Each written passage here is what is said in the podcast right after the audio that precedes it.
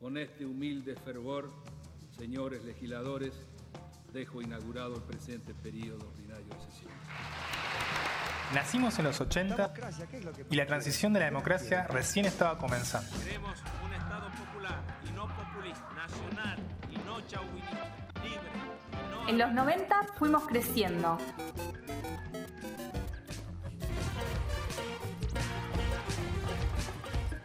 Y al mismo tiempo nos volvimos sobrevivientes del menemismo, que nada nos dijo ni de la democracia, ni del Congreso, ni de nuestros derechos. Maldita cocaína.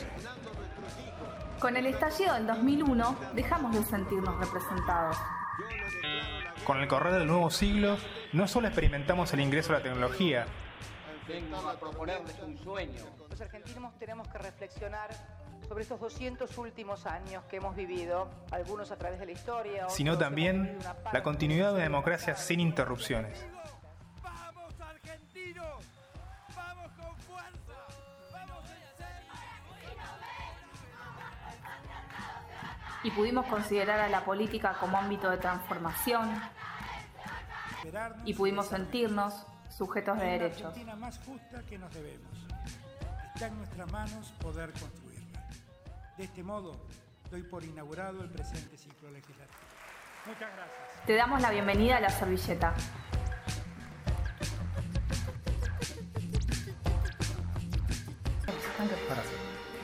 Bienvenidas a todas, todos y todes a lo que es la servilleta, programa número 24. Muy felices de hacer este programa. Somos Julieta Farina y Juan Rojas y le damos la bienvenida a este nuevo programa de este sábado. Sí. ¿Cómo estás, Julieta? ¿Cómo estás, Juan? Muy bien, muy bien. Qué linda la introducción. ¿Cómo estás? Muy bueno, se agarró con el mate, ¿eh? Sí, nos agarraron eh, de imprevisto con el mate. Sí, sí, sí, sí, sí, sí, sí, sí. Así que sí, los vecinos que están correteando por ahí, Sí, los vecinos, los niños que están gritando, que vuelven de la plaza. que van de la plaza, puede sonar pimpinela de otro vecino que está escuchando, Y bueno, son cosas, ¿Eh? sonidos que, que ¿No? pasan, que suceden. Ramón puede ladrar, puede ladrar afuera en el parque. Sí, sí, sí, sí, sí. Así que sepan que esta es una radio que hacemos desde casa Sí. para el mundo, de San Telmo al mundo. De San. Telmo para el mundo porque vos sabés que podemos ver que eh, nos están escuchando de Uruguay, de México, de España, de Cuba, de Inglaterra, de Irlanda, eh, de Alemania. Así que tenemos oyentes ahí inter- internacionales. Sí, la verdad que sí, muy contentos, ¿eh? Así que les y para toda la Argentina también. Sí, obvio. Les mandamos un beso grande a todos y cada uno de nuestros oyentes. Sí. Así que hoy tenemos un programa que está súper copado. Sí. Hoy va- creo que, que vamos a, a pensar entre todos, todas y todes, eh, qué pasa ¿no? con, con las redes sociales y la discriminación. Sí. Discriminación online es el tema de hoy. ¡Wow! Un tema que tiene lo suyo y, y nos gustaría pensar junto a las, los y les oyentes eh, sobre este tema que es interesante. Sí. ¿Podemos decir que hay un entorno analógico y un entorno digital distinto o puede ir todo de la mano? Eh, lo que sí eh, tenemos que pensar es que lo que pasa a nivel, a nivel analógico, eso también va a pasar en el entorno online. Claro, se Lo puede que replicar, digamos. Se replica la, la misma discriminación que, que sufrimos o, eh, o que vemos en, en el entorno analógico, pasa al entorno digital, nada más que en el entorno digital tiene también sus propias lógicas de funcionamiento. Sí, hay como ot- otros mecanismos que, que empiezan a operar ahí. Sí, sí, sí, sí. Así que si te parece, vamos a pensar un poquito en el contexto, eh, porque bueno, estamos frente a un contexto de hiperconectividad, Sí. como venimos diciendo, eh, y Es difícil también ahí separar lo analógico de lo digital, ¿no? Sí. ¿No? Es difícil también ahí separar, porque está casi todo cubierto por el entorno digital, cada Sí. vez más, digamos, ¿no? Totalmente, totalmente. Eh, según un informe del Observatorio de Internet del INADI, eh, durante este contexto de pandemia lo que se observó es un aumento de consultas sobre discriminación online, Ah, que no es lo mismo que denuncias, sino Sí. que lo que sí notaron es que aumentaron las consultas sobre discriminación online. Sí. En este marco, lo que está proponiendo INADI es la discusión sobre un nuevo plan nacional contra la discriminación, para, con el objeto de discutirlo eh, con el mayor número posible de organizaciones sociales a lo largo del país. Eh, estos foros están, ya empezaron a realizarse, lo están haciendo por regiones, Sí. eh, y la primera de esas reuniones fue en la Patagonia. Sí. La ADC, que es la Asociación por los Derechos Civiles, eh, que es una asociación que, que tiene más de 25 años trabajando en todo lo que es Estado de Derecho, hacia un Estado de Derecho más democrático, inclusivo, eh, publicó hace unos días un informe que retoma los puntos que eh, discutieron en el INADI. Sí, el informe es la lucha contra la discriminación en Argentina, una aproximación al entorno digital. Es de agosto del 2020, ustedes los pueden consultar si quieren Sí. en la página del ADC, ¿no? Sí. Es www.adc.org.ar. Ahí pueden encontrar el informe del que vamos a hablar hoy también. Exacto, pueden consultar en el INADI eh, lo que es el, el- el Plan Nacional contra la Discriminación, o sea, esta propuesta que están empezando a discutir, Sí. y también en la página de la ADC eh, este informe. Sí. Vamos a hacer un poquito de historia. Desde 1988 en Argentina contamos con una ley contra actos discriminatorios. Estamos hablando de 1988, Sí, hace ya 32 años. 32 años. ¿no? Bueno, como que está un poquito desactualizada Sí. esa, esa norma, Sí. digamos, hubo proyectos de ley que no llegaron, digamos, a eh, modificarla, quedaron truncos ahí en el camino. Entonces, esta ley quedó como muy atrasada. ¿sí? La- y las propuestas que hubo para actualizarla no tuvieron éxito. Estamos hablando de hace 32 años atrás, Claro, donde no existían ni las redes sociales, ni las plataformas, ni los buscadores, Sí, sí, ni hablar pedirle perspectiva de género. No, ni no, hablar. no, no, no. Entonces, estaría bueno que empecemos a repensar la normativa que tenemos vigente en pos de actualizarla o bien presentar un, un nuevo plan nacional contra la discriminación, que es lo, por la línea que va el INADI. Sí, que, ca- que calculamos que va a contemplar lo que es lo que dice también la ADC, que es el entorno digital, ¿no? Y lo que decimos, bueno, la discriminación online también, ¿no? Sí, tal cual. Algunos datos, ¿no? Que recabó la ADC. Sí, mira, escucha estos datos porque son verdaderamente eh, llamativos. Según la DC, que toma- retoma un informe de Google, eh, en 2019 en Argentina, en enero, poseía alrededor de 37,7 millones de usuarios únicos de Internet. Tenemos, tengamos en cuenta que nosotros somos 44 millones de habitantes, 44 millones y medio Sí, de habitantes. sí. O sea, una cuenta casi por persona. Casi. Casi por persona, exacto. Exacto. Eh, 23,5 millones de computadoras en uso y 35 millones de líneas móviles activas. El 90% con acceso a Internet. Es un dato este, ¿eh? Es un datazo. ¿Por qué? Y más teniendo en cuenta lo que veníamos hablando al principio, digamos, con las telecomunicaciones. Es muchísimo, el, digamos, es muy fuerte la industria de las telecomunicaciones. Y más en este contexto de pandemia. Y más en el contexto de pandemia. Ahora mirá qué paradoja. En la ciudad de, la ciudad de Buenos Aires, 5.100 chicos se quedaron sin tener conexión digital con respecto al- con la escuela. La escuela era, eh, se generó, era todo por, por remoto y virtual. Bueno, 5.100 no tuvieron conexión. ¿Cómo, cómo este dato también eh, puede compararse con que existe todavía en la Argentina, a nivel país, Ah, una brecha supuesto. digital enorme también? Sí, por supuesto. ¿No? Por supuesto, como decíamos antes, obvio. Eh, vamos ya específicamente a lo que sería las redes sociales y otros intermediarios. Dale. ¿no? que obviamente la legislación actual no lo tiene en cuenta. Uno de los factores que sostiene la ADC que no tiene en cuenta la actual ley es la ausencia de la orientación sexual, la expresión y la identidad de género como pretexto discriminatorio expreso. Claro, es lo que habíamos dicho ¿no? al principio, ¿no? Le falta la perspectiva de género a la legislación. Exacto.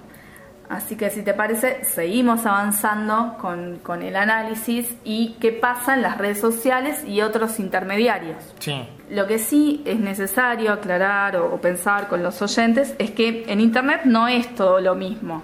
Internet es como el contexto genérico, pero dentro de Internet eh, hay que hacer distinciones porque no es todo lo mismo y lo que tenés es distintos intermediarios. Claro, la ADC lo, lo denomina como ecosistema complejo, ¿no? Donde hay diferentes Tenés distintos actores. que están ahí. Exacto. Entonces, por ejemplo, tenés Internet sería como el marco genérico, eh, pero o como un término a nivel, un ámbito a nivel general, y después tenés distintos intermediarios, intermediarios que son, por ejemplo, las plataformas que también venimos hablando, las redes sociales, los buscadores. ¿Sí? Estas empresas que generalmente son transnacionales, eh, bueno, que tienen una lógica muy particular de funcionamiento, que vamos a seguir viendo eh, ahora, eh, pero bueno, no es lo mismo Internet que redes sociales y otros intermediarios. Sí, es mucho más complejo Internet, es así. Otra distinción que hace la DC es que eh, es, eh, por un lado está el Internet y por otro lado está el ciberespacio. Claro. ¿Por qué? Porque Internet es un servicio universal y transnacional que genera, que crea un ciberespacio. Entonces ahí las regulaciones de los estados entran en conflicto con algo que ya usamos, usa todo el mundo y donde también hay autorregulaciones de la misma red, más de la misma red, sino de las empresas, de las plataformas. Exacto. ¿no? Sí, ADC eh, lo que resalta es que el problema está en el modelo de negocio de las redes sociales. Claro, como tercer punto también, exacto. Las redes sociales, eh, como ya vimos en varios programas, eh, emplean algoritmos, tienen esta lógica de funcionamiento basada en los algoritmos, ¿sí? que seleccionan y filtran los contenidos que, que le van a mostrar a los usuarios en base a la presunción de sus interacciones y preferencias estas relaciones se basan en experiencias previas y como eh, van como cruzando bases de datos. Entonces más o menos funcionan así. Si consumió tal producto, seguramente va a consumir tal otro. Claro. ¿Sí? O sea que en base a un hecho empiezan a generar múltiples asociaciones cruzando estas bases de datos. Y te llenan de publicidad. Exactamente, exactamente. Esto lo que permite es incrementar el tiempo de conexión de los usuarios eh, donde después ellos, como vos decís, van a monetizar vendiéndote publicidad. Esta lógica algorítmica de las redes sociales, de las que no sabemos que este es el problema, que no sabemos con los criterios que se están eh, rigiendo estas lógicas algorítmicas, eh, porque además están protegidas por el régimen de secreto comercial. Sí, sí. Entonces, lo que te hace eso, te, esa lógica algorítmica, lo que te hace es que te va a ordenar las noticias eh, según generen interacción o hayan sido pagas por terceros. Ah, Independientemente de si la noticia o la, la, calidad del contenido o la veracidad del contenido. Y ahí se generan tendencias también. Obvio. Obvio. Si las redes sociales, como plataformas digitales operadas por empresas privadas, tienen sus propias políticas de uso y privacidad, esto es muy polémico, en las que se establecen los mecanismos de reporte y denuncia de contenido. Sí. ¿No? Sí. Esas políticas de uso y privacidad son las que establecen las prácticas y contenidos difundidos que si se consideran discriminatorias, cuáles son las que se consideran discriminatorias y cuáles no, según lo que considera la empresa, básicamente. Exacto. Bueno, vamos a un ejemplo concreto. Por ejemplo, Facebook e Instagram, que, ambas empresas eh, pertenecen a Mark Zuckerberg, censuran los pezones femeninos o de las personas con vulva, ¿no? No así los pezones masculinos. No importa si vos estás eh, subiendo algo artístico. Por ejemplo, a mí, o no importa si es una campaña de concientización de cáncer de mama, lo censuran, no pasa la prueba.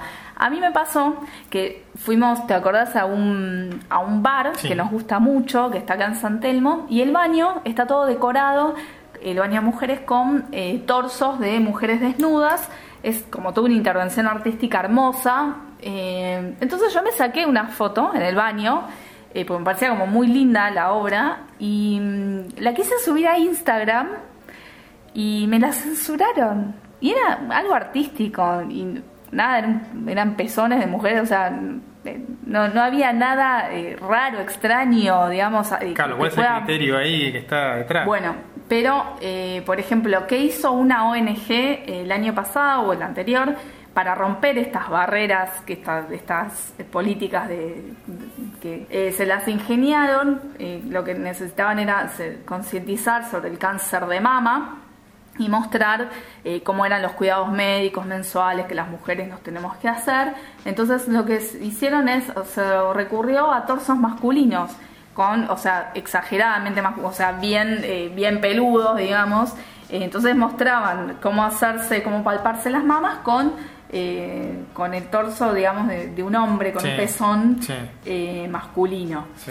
Hay todo una, hay todo una, un hashtag que se llama Free the Nipple, que es eh, liberar el pezón, que eh, es un movimiento que está en Estados Unidos, eh, que, que se originó ahí como para visibilizar este problema que tenemos las mujeres sobre, bueno, cuando se hipersexualiza el cuerpo ¿no? de las Sí, mujeres. sí. Y bueno, tener en cuenta que el problema está no en el objeto en sí, en este caso el pezón, eh, sino en la mirada que se pone sobre el pezón. Sí.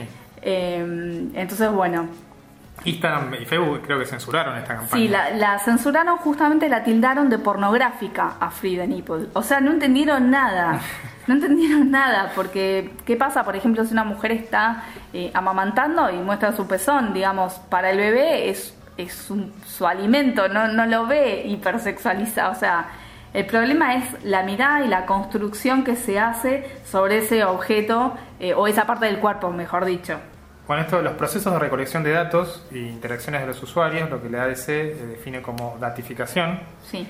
eh, permiten reflejar según los intereses y dirigir el contenido orgánico y pagado de forma personalizada. Exacto, van perfilando la información en base a, a, bueno, a eso, a tu perfil, ¿no? Sí, sí, Eh, Está, está mi super eh, target- targeting. El microtargeteo. Microtargeteo, ¿no? exacto. Sí, sí, sí, sí, sí. Exacto.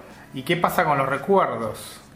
¿No? Sí. ¿Eso también entra dentro de la lógica del algoritmo? Sí, obvio. O- Mira, eh, muchas veces las redes sociales eh, te recuerdan publicaciones que hiciste hace un tiempo atrás. Sí. O sea, a la, a la red social no le importa si esa persona sigue viva, si la relación cambió, si vos te peleaste. No, no le si seguís viviendo ahí.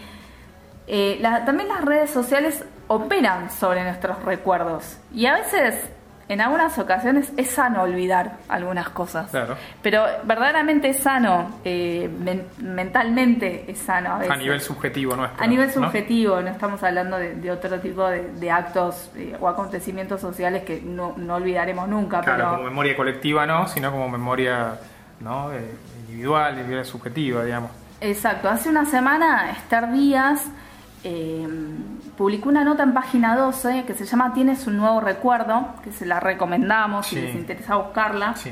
sobre este derecho al olvido, ¿no? que las redes sociales no están cumpliendo. Obviamente que no hablamos, como decíamos, en, en términos históricos sociales, eh, sino que nos referimos a cómo las redes comercializan también con nuestros recuerdos, ¿no? Y, y las emociones que te generan. Para mantener, con tal de mantenerte más tiempo en la red y vendernos más, y bueno, y si manipulan tus emociones y tus recuerdos, bueno, ¿no? Claro.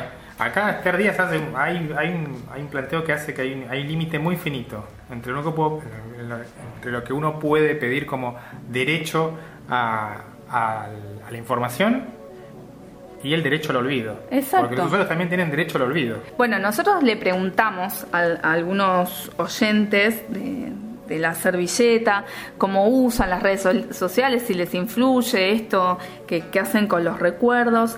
Y, eh, por ejemplo, hay un oyente que no- nos comenta que no usa las redes sociales. eh, antes sí, pero cuando se empezó a interiorizar de cómo funcionan los buscadores y qué hacen con los datos, eh, dejó de usarlas. Después ten- hay otra oyente que, por ejemplo, si, si se usa para, o sea, cuando le- Facebook le recuerda eh, cosas de los hijos, generalmente lo que le genera es alegría.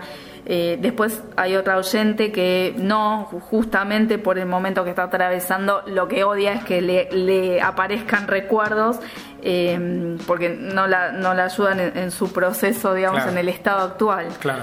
Eh, digamos, lo que sí es innegable es que toda esta información nos genera como emociones y cuando la manipulan eh, es imposible que no, no, te, no te afecte emocionalmente toda esta información. Sí, es verdad. Le agradecemos a todos nuestros oyentes Sí. ¿no? que se coparon con el tema. Sí, también, perdón, hay otro oyente que eh, le, le da un poco de melancolía cuando aparecen las fotos, por ejemplo, de, de su, de un familiar que falleció Sí. y, y Facebook se lo recuerda, se lo trae Sí, sí. Y, y no está a veces muy bueno que eso ocurra y a la red social mucho no le importa si te duele o no, si te hace recordar algo, eh, sino que la verdad que es una lógica mercantilista. la Claro, como dice a la Matrix no le interesa nada. No No, le interesa. Directamente darme un paquete, ¿no? Sí, tal cual. A otros oyentes eh, que son súper fieles y les mandamos un beso gigante, eh, les llama la atención que, por ejemplo, censuren a, a una amiga amamantando y no chistes que hacen los influencers que son como súper, unos chistes como muy fuera de lugar. Eso les llama la atención. Y después, con respecto eh, a Ellos los- mencionan los recuerdos, ¿no? Sí, a y los dice, recuerdos. ¿por qué tengo que recordar algo que no quiero? Tal Porque cual. te lo impone el algoritmo, ¿no? Sí, tal cual, que les, les parece como muy border esa- ese tema.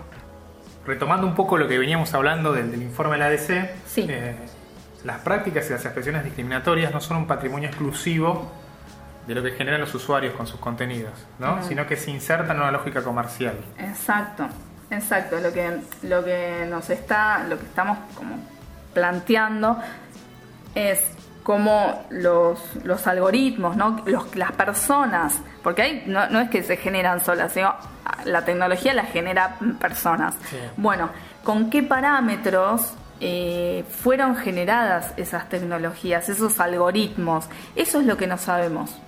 Eso es como el lado B, la caja negra de Los famosos códigos, ¿no? Exacto, los- que los- no se sabe cómo está procesado. ¿Cómo? ¿no? Claro, exacto. En base a qué parámetros, entonces muy probablemente sean discriminatorios. De hecho, ya nos pasa, lo vemos con un caso visible, eh, con el- este caso que decíamos de los pezones Sí, femeninos. sí. Lo discriminan, lo consideran pornografía, pum, Sí. chau, lo censuran.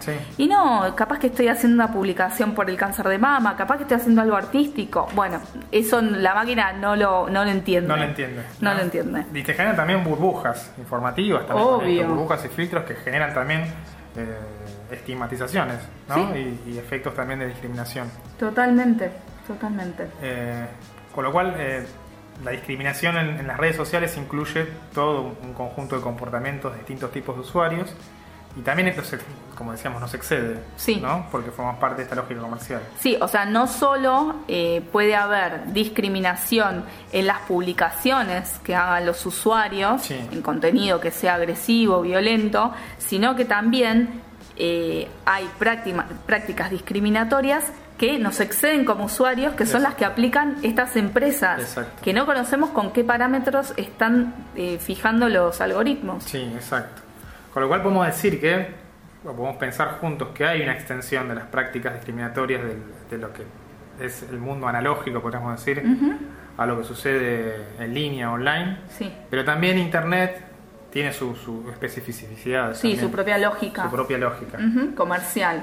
Y esto no, no es algo menor, digamos, No. es como un rasgo muy importante a tener en cuenta porque es una lógica comercial. Sí, sí.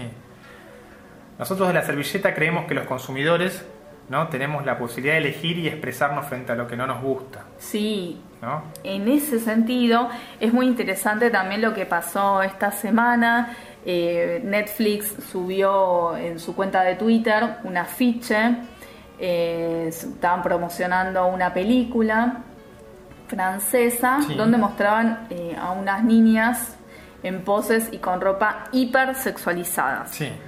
Enseguida esto generó un revuelo terrible, se generaron dos hashtags eh, con mucho repudio ¿no? a ese tipo de mensajes y Netflix lo que tuvo que hacer es corregir la comunicación de la película. Sí, la película francesa Mignon. Sí, Sí.